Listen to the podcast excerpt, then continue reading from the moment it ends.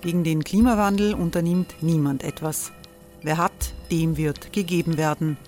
Und Frauen verdienen weniger. War ja immer schon so. Man ärgert sich und macht weiter. Was aber, wenn nicht? Wir haben eine Idee. Die Falter Arena macht die Bühne frei für Menschen und Projekte, die das Land verändern. Mein Name ist Eva Konzett. Ich leite das Politikressort im Falter. Und am Sonntag, den 26. Mai, veranstalten wir im Wiener Stadtsaal die nächste Falter Arena. Mit dabei unter anderem der ehemalige Politiker und Neosänger Matthias Strolz, Theresa Imre von Markter, Sonja Jöchtel von Love Politics oder Kari Ochsner von Ochsner Wärmepumpen. Machen statt jammern. Wir schauen uns an, wie das funktionieren kann. Kommen auch Sie vorbei. Alle Informationen und Tickets finden Sie unter falter.at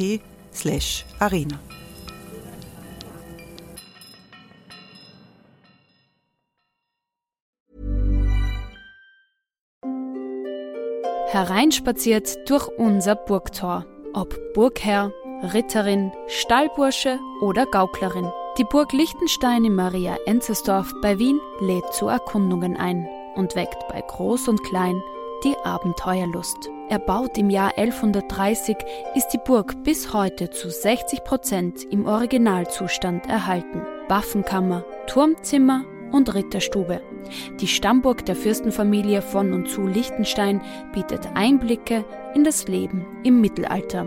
Besuchen Sie uns jetzt in der Erlebniswelt Burg Liechtenstein.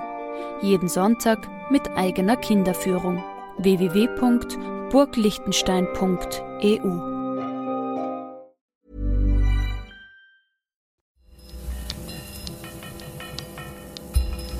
Falter Radio der Podcast mit Raimund Löw.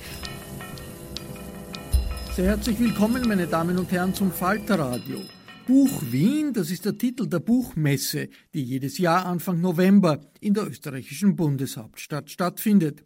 In hunderten Veranstaltungen in der Wiener Messehalle und in allen Teilen der Stadt präsentieren Verleger und Autoren ihre neuesten Produkte und fühlen am Puls der Zeit. Die Begrüßung ist dieses Jahr von Bundespräsident Alexander van der Bellen vorgenommen worden. In seiner Eröffnungsrede sprach Falter-Herausgeber Armin Thurnherr über die Risiken des Zerfalls der öffentlichen Sphäre in Zeiten der umkämpften Presse- und Literaturfreiheit. Die Klimakrise steht im Zentrum gesellschaftlicher Debatten.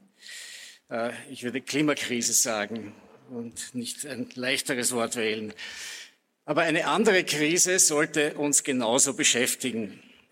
Sie bildet den Rahmen nicht nur für die Klimadebatten, sondern für alle uns betreffenden Entwicklungen. Ich meine die Krise der Kommunikation, die Krise des öffentlichen Gesprächs, der öffentlichen Rede. Versagt sie, kommen wir mit den entscheidenden Themen nicht mehr zurecht. Zumindest nicht auf demokratische Weise. Es ist schön, dass ich Gelegenheit habe, in einer öffentlichen Rede etwas dazu zu sagen und ich danke den Veranstaltern und dem Präsidenten für die Einladung dazu. Meine Damen und Herren, es hat sich etwas geändert. Wir reden öffentlich anders miteinander. Die Macht autoritärer Regierungssysteme nimmt zu. China und Russland üben offen Zensur und kontrollieren das Internet. Im Westen sind wichtige Entscheidungen auf digitale und zugleich unsichtbare Weise so beeinflusst worden, dass man sie zumindest demokratisch fragwürdig nennen muss. Die Wahl Donald Trumps hätte es ohne Desinformation und geschickte Verhaltenssteuerung genauso wenig gegeben wie den Brexit. Zugleich zeichnen sich Änderungen der Mentalität ab. Hass, Verhetzung, Manipulation und offene Drohungen greifen um sich. Potenziell mehr Teilnehmer am öffentlichen Gespräch denn je können immer weniger jenen Fakten vertrauen, die, ihnen, die sie in immer, immer größerer Zahl zur Verfügung haben. Wir alle meinen, uns in freier Rede äußern zu können, freier, als wir das je konnten. Das können wir auch. Zugleich verdrängen wir, dass wir dabei in einer noch nie dagewesenen Weise überwacht, instrumentalisiert und manipuliert werden. Erklärungen für die zunehmende Gefährdung öffentlich, des öffentlich Miteinanderredens wären neben anderen gewiss diese.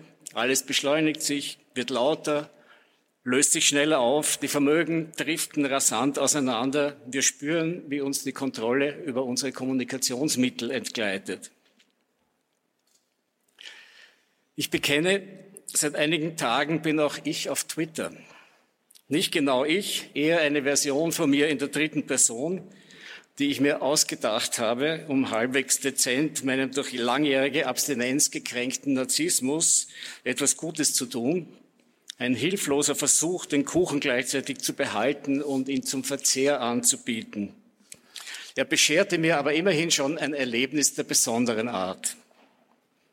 Eine Kollegin hatte beobachtet, wie eine junge am Handy scrollende Frau mit ihrem Kleinkind umging oder besser nicht umging die kurze im Falter abgedruckte Glosse, die sie schrieb, endete so, Zitat, Psst, macht die Mutter, als die Kleine zu quengeln beginnt, zieht langsam, ohne vom Handy aufzuschauen, eine Rassel aus ihrer Umhängetasche und streckt sie dem Kind entgegen. Das Mädchen versucht danach zu greifen, doch seine Arme sind nicht lang genug, um die Rassel zu fassen zu kriegen. Geschrei, Tränen. Die Mutter lässt, ohne aufzublicken, die Rassel los. Sie fällt scheppernd zu Boden. Da lässt die Frau das Handy sinken. Kannst du nicht aufpassen? Ende des Textes. Auf Twitter wurde diese Beschreibung, die sich jedes Kommentars oder gar Urteils enthält und nur die Beobachtung sprechen lässt, als Disqualifizierung der Mutter verstanden. Die Autorin wurde nicht nur verurteilt, sondern sogar der Verhetzung bezichtigt. Zitat, neue Moral gegenüber Müttern, belehrend von oben herab, war noch das Mildeste, was zu lesen war. Gegenstimmen blieben in der Minderheit. Von den meisten, die den Kritikern zustimmten, wusste man nicht, ob sie den kritisierten Text überhaupt gelesen hatten oder nur der wohlmeinenden Kritik an ihm beipflichteten. Gemessen an anderen öffentlichen Wertungsexzessen war das gewiss ein harmloser, unbedeutender Vorfall. Mir schien er aber charakteristisch. Die Linke, wenn man pauschal so sagen darf, vermutet Urteile, wo nur Beschreibungen gegeben werden, so dass man das Gefühl hat, eine gewisse Art von Wohlmeinenden könne und wolle sich nicht mit der Realität abfinden.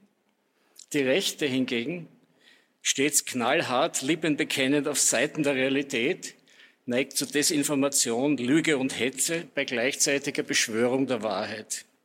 Sie weiß immer schon, was für einer man ist und wirft einem Moralisieren vor, noch ehe man den Mund aufgemacht hat. Die Linke wieder neigt zu entgleisender Empörung, zu wütender Abweisung, alles von der eigenen Gesinnung abweichend, weichenden bei gleichzeitiger Beschwörung der Differenz und des Besitzes der Wahrheit. Beide gleichen sich in einem. Sie lesen weniger das, was sie lesen, als vielmehr das, was sie nicht lesen. Und was das Ganze noch schwerer erträglich macht, auf den vielgeschmähten Mittelweg können wir, nicht mehr, können wir uns nicht mehr verlassen, er scheint verschwunden. Meine Damen und Herren, lassen Sie mich noch ein zweites Beispiel anführen. Bei der Eröffnung einer Buchmesse kommt man wohl daran nicht vorbei. Die sogenannte Handke-Debatte.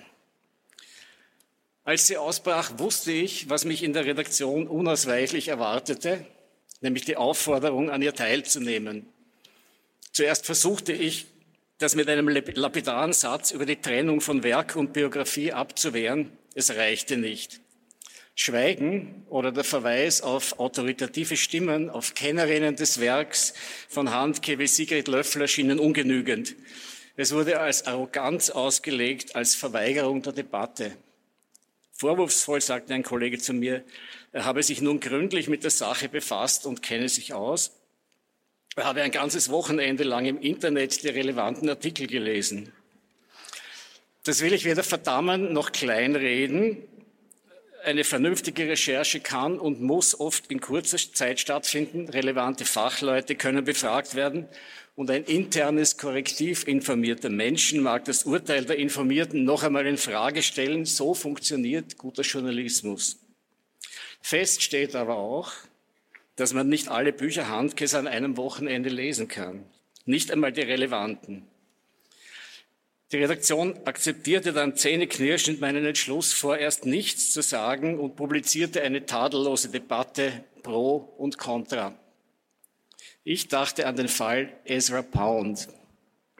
Pound war, wie Sie wissen, einer der einflussreichsten Dichter des 20. Jahrhunderts.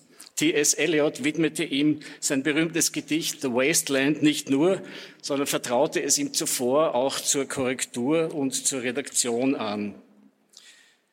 Pound wurde zum Faschisten und unterstützte während des Zweiten Weltkriegs Benito Mussolini durch propagandistische Radiosendungen. US-Truppen nahmen ihn 1945 fest, stellten ihn in Pisa in einem Käfig aus und verfrachteten ihn dann nach Washington, wo er zuerst im Gefängnis saß, bis, sein, bis es seinem Anwalt gelang, ihn für verrückt erklären zu lassen, sodass er der Verurteilung wegen Hochverrats entging. Nach zwölf Jahren kam er frei, und verbrachte den Rest seines Lebens in Europa, ohne sich je von seinen politischen Untaten, seinem Antisemitismus und Faschismus zu distanzieren. Heute dient Pound europäischen Rechtsextremen wieder als Galionsfigur. Der amerikanische Verlag Random House beschloss 1945, bei der Wiederauflage seiner Anthologie Gedichte von Ezra Pound daraus zu streichen. Der Random House Verleger Bennett Cerf begründete seine Entscheidung, Pound nicht mehr zu drucken, damit, dass noch zu viel vom faschistischen Ungeist in der Welt sei. Außerdem sei der Autor ein Hochverräter. Pound, so schrieb er, habe durch seine Taten sowohl das Recht verwirkt, Amerikaner wie auch Dichter genannt zu werden. Die öffentliche Kritik in den USA richtete, richtete sich sofort gegen diese Maßnahme Surfs, Pounds Kollege W.H. Auden schätzte die Gedichte Pounds nicht, aber er schrieb einen privaten Brief an Surf, der auch sein Verleger war, und kündigte an, seine Werke aus dem Verlag zurückzuziehen, wenn Pound dort nicht publiziert würde. Auden schrieb, Zitat, fangen Sie damit an, dass Sie seine Gedichte nicht verbieten, weil Sie diese ablehnen, sondern weil Sie Einwände gegen ihn haben werden sie damit enden, dass sie seine Frau und Kinder schlachten, wie das die Nazis machten. Random House änderte seine Entscheidung, Surf widerrief seinen Standpunkt öffentlich.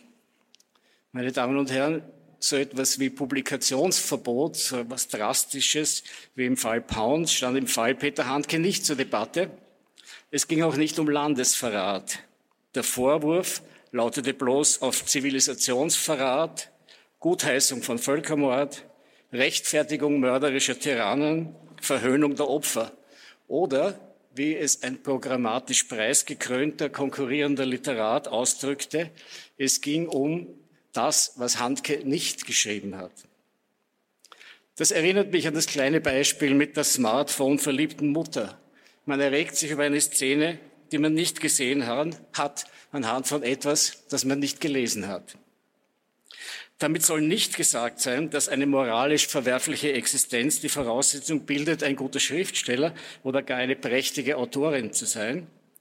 Jürgen Kaube hat in der FAZ lapidar klargestellt, Peter Handke hat seinen Beruf instrumentalisiert, um untragbare politische Äußerungen zu machen, aber seine unerträglichen politischen Aussagen ändern nichts an seinen bedeutenden literarischen Werken.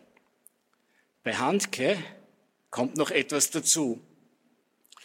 Ich muss überle musste überlegen, wie ich es ausdrücke, ohne vom wohlmeinenden Schwarm zerrissen zu werden. Mir scheint, Handke steht exemplarisch dafür, wie einem in der Öffentlichkeit mitgespielt wird, wenn man nicht mitspielt. Und natürlich spielt er selbst mit diesem Nicht-Mitspielen. Handke ist als Autor durch, durch und durch moralisch. Die Korruption des Blicks und der Worte ist sein Thema. Die Vermeidung dieser Korruption, die Reinheit, ja die Heiligkeit der Sprache scheinen mir bei ihm zentral zu sein. Diese Begriffe verweisen auf den deutschen Idealismus, etwa eines Friedrich Hölderlin, und kaum hat man sie genannt, rufen sie andere Bedeutungen hervor, jene des Nationalsozialismus, der sie schändete und missbrauchte. Und selbstverständlich kann Handke solche Reinheit nicht in Anspruch nehmen, wenn er die Sphäre der Dichtung verlässt. Aber, fragte ich mich, kann es nicht sein, dass Handkes Erregung und vielleicht auch die seiner Kritiker aus einer ganz anderen Quelle kommt, dass Handke einen Zustand verteidigt, den er als antijournalistisch, vorjournalistisch, außerjournalistisch versteht, eine Art, die Welt möglichst unvoreingenommen anzuschauen und diese Anschauung möglichst unverfälscht auszudrücken. Eine zutiefst romantische, reine, idealische Vorstellung. Der Journalismus ist in seiner schlimmsten, das heißt auch in seiner am weitesten verbreiteten Form das Gegenteil davon. Er ist nicht Bericht, Information, Aufklärung und Kritik, sondern Phrase. Deswegen versucht guter Journalismus oder sollte es versuchen, immer selbstkritisch seine Voraussetzungen zu reflektieren und seine Verfahrensweisen in Frage zu stellen. Handkes dissidente Auffassung des Balkankriegs entwickelte sich wohl in der unheilvollen Mechanik öffentlicher Auseinandersetzungen mit seiner zu Recht kritisierten politischen Haltung. Auf die Rezeption des Abwurfs von NATO-Bomben als pazifistisch reagierte er mit der Verehrung faschistischer Mörder. Ich vermute, er meinte das weniger profaschistisch als vielmehr antijournalistisch. Als Handke in Kärnten von ein paar Reportern bedrängt wurde, sah das aus wie eine Hetzjagd. Empört rief er, was ihm da entgegengehalten werde, seien ja nur Reaktionen auf Reaktionen. Die Welt reagiere nur auf sich, nicht auf sein Werk. Das sagt nicht, dass dieses Werk nichts von der Welt enthalte, sondern nur, dass die Reaktion das, dass die Reaktion das Werk selbst nicht berücksichtige. Am Ende weidete sich die Welt am hilflosen Zorn des Autors. In einer Nachrichtensendung wurde er als lächerlicher alter Grantler vorgeführt, der grantigste aller Studiogäste. Handke schrie verstört, er hasse den Journalismus. Der Moderator lächelte suffisant. Ich schämte mich, Journalist zu sein. Dass Handke sich danach schüttelte und mit seinen Griffener Freunden einen vergnügten Abend verbrachte, zeigt andererseits, wie auch er seinen Beruf zum Rollenspiel benützt. Am Ende steht wechselseitiges Unverständnis. Wir lesen, was nicht geschrieben wurde. Wir lesen nicht, was geschrieben wurde. Wir lesen, was wir nicht gelesen haben.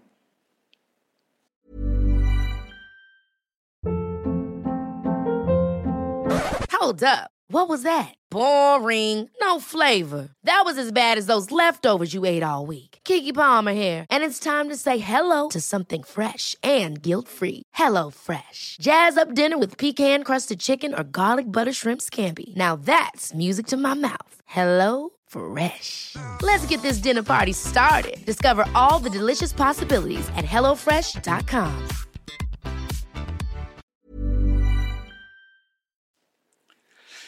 Meine Damen und Herren, die beiden Beispiele, eines kleiner, eines größer, zeigen, wie unser öffentliches Gespräch misslingt. Es gibt Fälle, wo öffentliche Intellektuelle vom Schwarm nach rechts getrieben werden, ohne dass sie das wollten. Nur mit dem Argument, das hätten sie sich selber zuzuschreiben. Ich selbst habe erlebt, wie ein unbedachtes Wort, eine überschießende Kritik, die man äußerte, kaum mehr zurückgezogen werden kann, sondern den Startschuss zu einer Identitätsumwandlung wider Willen bildet. Die Summe dessen, was man bis dato gesagt und getan hat, zählt nichts mehr. Der Schwarm will festnageln und Blut sehen. Dass manche ehemalige Linke es vorzogen, unter solchen Umständen sich neue rechte Freunde zu suchen, wen wundert's?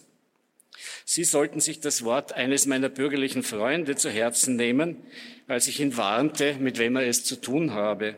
Er sagte, das wisse er wohl, aber ein kluger Linker sei ihm lieber als ein dummer Gesinnungsgenosse. Meine Damen und Herren, in Österreich mögen wir bekanntlich Streit nicht. Geschuldet einer lang wirkenden feudalen Tradition, spät und schwach entwickelten Bürgergeist, der Vertreibung und Vernichtung der jüdischen Intelligenz und den Umständen des politischen Überlebens nach 1945 hat sich bei uns eine Streitvermeidungskultur etabliert, die eine besondere Art des Ressentiments hervorbrachte, als die Schranken der Nachkriegsgesellschaft fielen. An unseren Zeitungen, an unseren öffentlichen Medien, an unserer Politik kann man es ablesen. Dass Message Control bei uns so erfolgreich ist, ja, dass diese Art digital unterfütterter Streitvermeidung und Bevormundung freudig begrüßt wurde, hängt vielleicht auch damit zusammen, dass hier in moderner Form wieder die postfeudale Nachkriegsmentalität bedient wird. Nur kein Streit, genug gestritten. Diese Slogans setzten ja nicht erst mit dem bisher letzten Kanzler ein, sondern schon mit dessen Vorvorgänger. Der letzte exekutierte sie nur mit kommunikationstechnisch avancierten Mitteln und wirkte Wunder wie das fleckenlose Anpatzen, das blütenweiße Anschwärzen, den empathischen Untergriff und andere Kunststücke, mit denen sich junge, hoffnungsfrohe Familien reinen Herzens identifizieren können. Nein, Davon wollen wir heute Abend nicht noch mehr hören oder reden. Aber ja, wir müssen streiten lernen. Leider stehen die Vorzeichen für dieses wichtigste aller gesellschaftlichen Lernprojekte nicht besonders gut.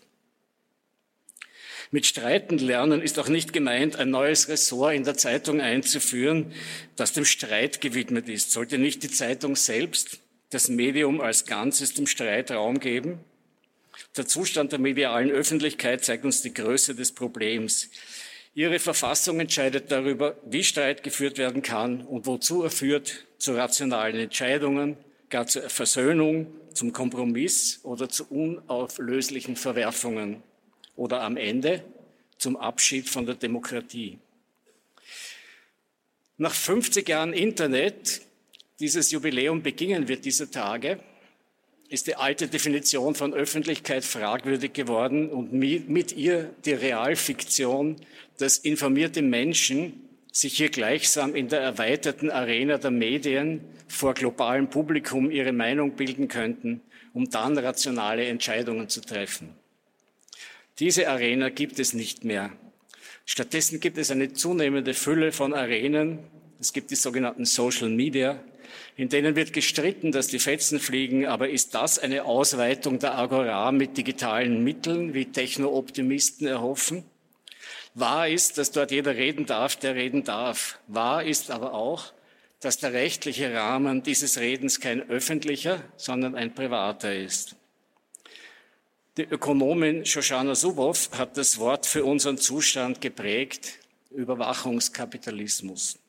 Soll heißen, Unsere Kommunikation ist nicht das Produkt, sondern der Rohstoff, den die Kommunikationskonzerne ausbeuten.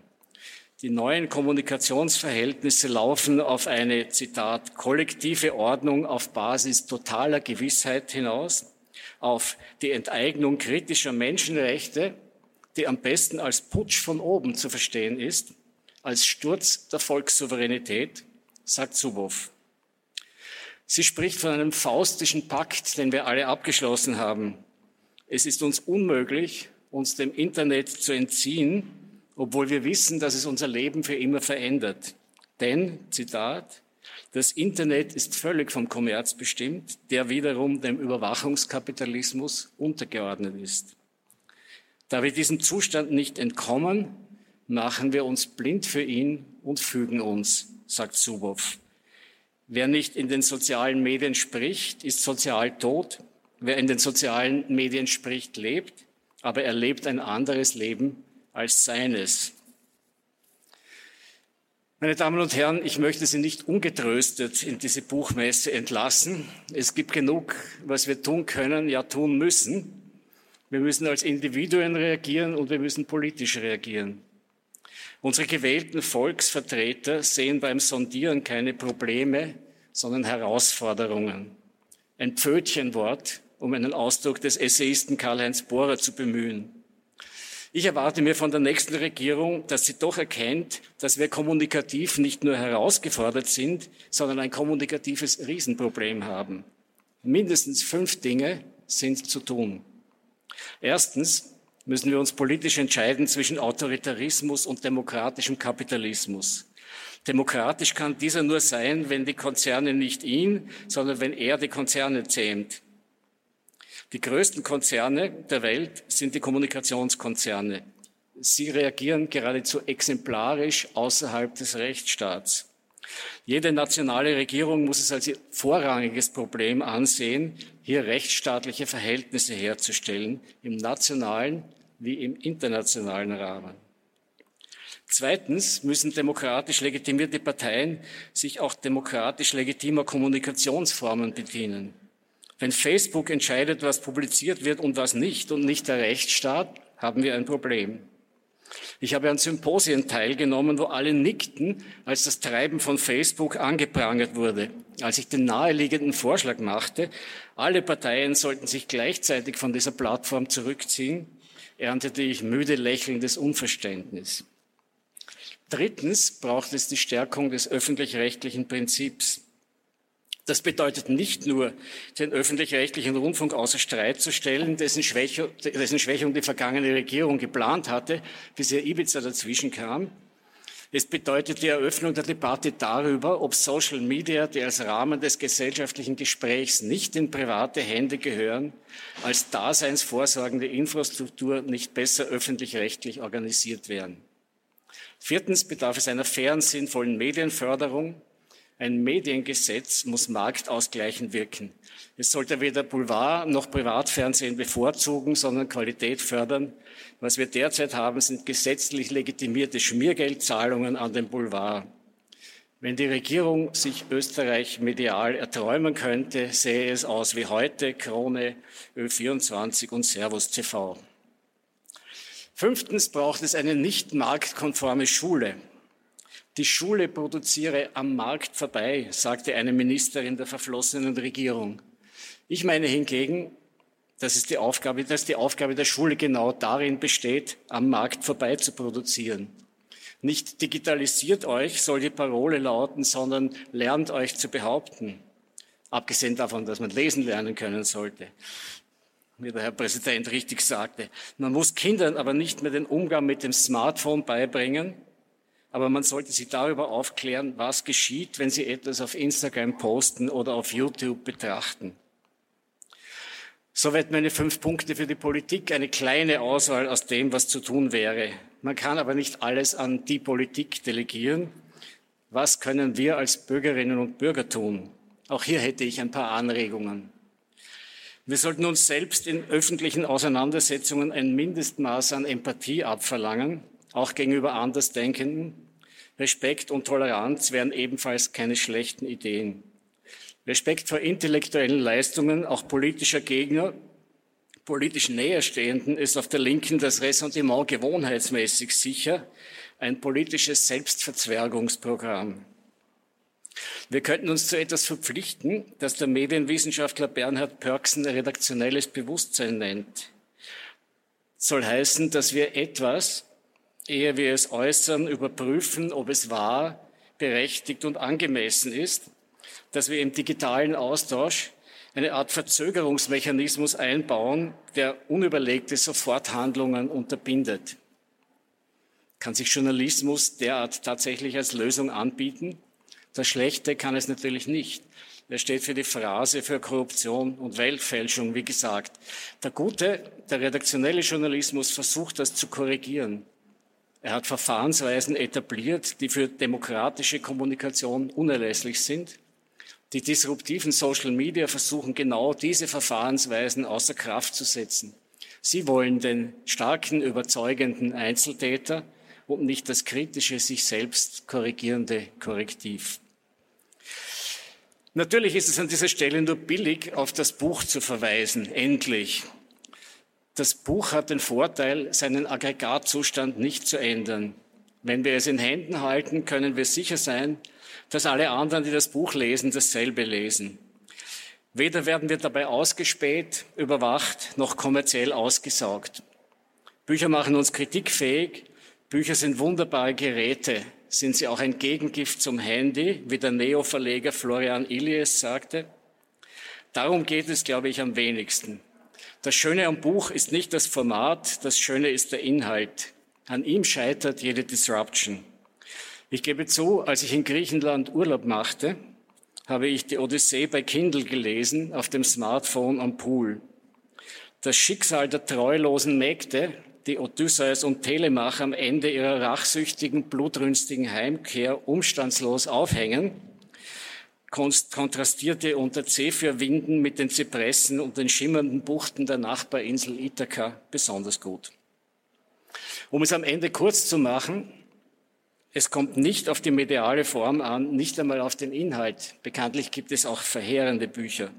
Es kommt auf das Prinzip an. Das Buch steht als Symbol für das genaue Schreiben, für das redaktionelle Prinzip des Lektorats, für die sorgfältige Gestaltung und die verantwortliche verlegerische Auswahl. Es steht für Autonomie, für das Prinzip des informierten Gesprächs, für das Ertragen des anderen, ohne sich wegzuducken und ohne ihn zu unterdrücken. Es steht gegen Desinformation und für alles, was uns wichtig ist und wichtig sein sollte. Ich danke für Ihre Aufmerksamkeit. Das war Falter-Herausgeber Armin Thurnherr bei der Eröffnung der Buch Wien am 6. November 2019. Ich verabschiede mich von allen, die uns auf UKW hören, im Freirad Tirol und auf Radio Agora in Kärnten. Turnherrs Kolumne Seinesgleichen geschieht im Falter ist inzwischen legendär. Jede Woche ist sie auf Seite 5 im Falter zu finden. Ein Abonnement des Falter ist die Garantie, dass Sie keinen Turnherr-Text verpassen. Das Abo kann man auch im Internet bestellen. Möglich ist das auf der Internetseite abo.falter.at. Ursula Winterauer hat die Signation gestaltet, Anna Goldenberg betreut die Technik. Ich verabschiede mich bis zur nächsten Folge.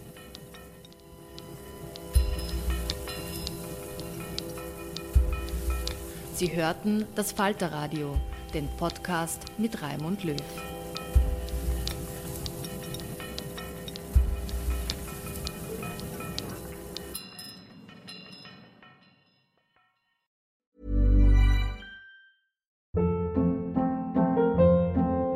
Hold up. What was that? Boring. No flavor. That was as bad as those leftovers you ate all week. Kiki Palmer here, and it's time to say hello to something fresh and guilt-free. Hello Fresh. Jazz up dinner with pecan-crusted chicken or garlic butter shrimp scampi. Now that's music to my mouth. Hello Fresh. Let's get this dinner party started. Discover all the delicious possibilities at hellofresh.com.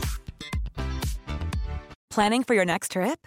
Elevate your travel style with Quince. Quince has all the jet setting essentials you'll want for your next getaway, like European linen, premium luggage options, buttery soft Italian leather bags, and so much more. And is all priced at 50 to 80% less than similar brands.